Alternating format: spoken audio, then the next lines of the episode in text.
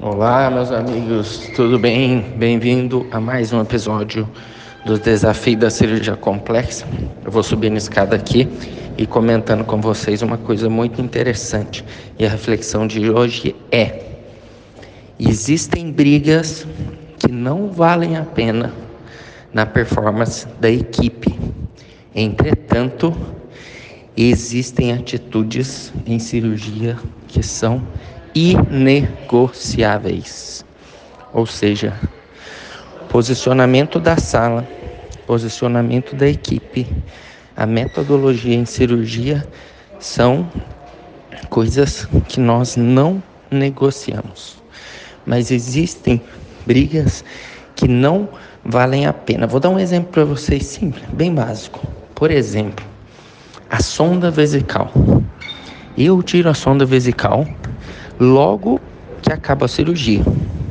Mas eu não brigo com o colega que quer ficar 24 horas com a sonda, porque é uma briga que não vale a pena. Entretanto, eu acredito ser melhor tirar a sonda antes. Vou explicar por quê. Porque quando eu tiro a sonda antes, quando a paciente acorda e tiver vontade de ir no banheiro, ela vai andando. Assim eu tiro ela da cama e evito, diminuo muito a chance de eventos tromboembólicos. Então, gente, para a gente performar melhor na equipe, para a gente ter resultados extraordinários, a gente precisa envolver em alguns conflitos. Mas existem conflitos que não valem a pena. Um conflito que vale a pena é a gente fazer anestesia geral ao invés de fazer bloqueio e anestesia geral. Por quê?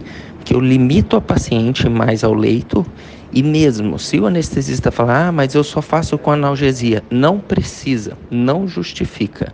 Mesmo porque na maioria das vezes, os anestesistas não acompanham o pós-operatório, então eles não têm como falar para você se com o bloqueio ou sem o bloqueio o resultado é diferente. E acredite em mim, não em mim, segundo o protocolo ERAS, o melhor a se fazer é a gente fazer ou tap block ou bloqueio dos portais, ao invés da gente fazer o bloqueio espinhal.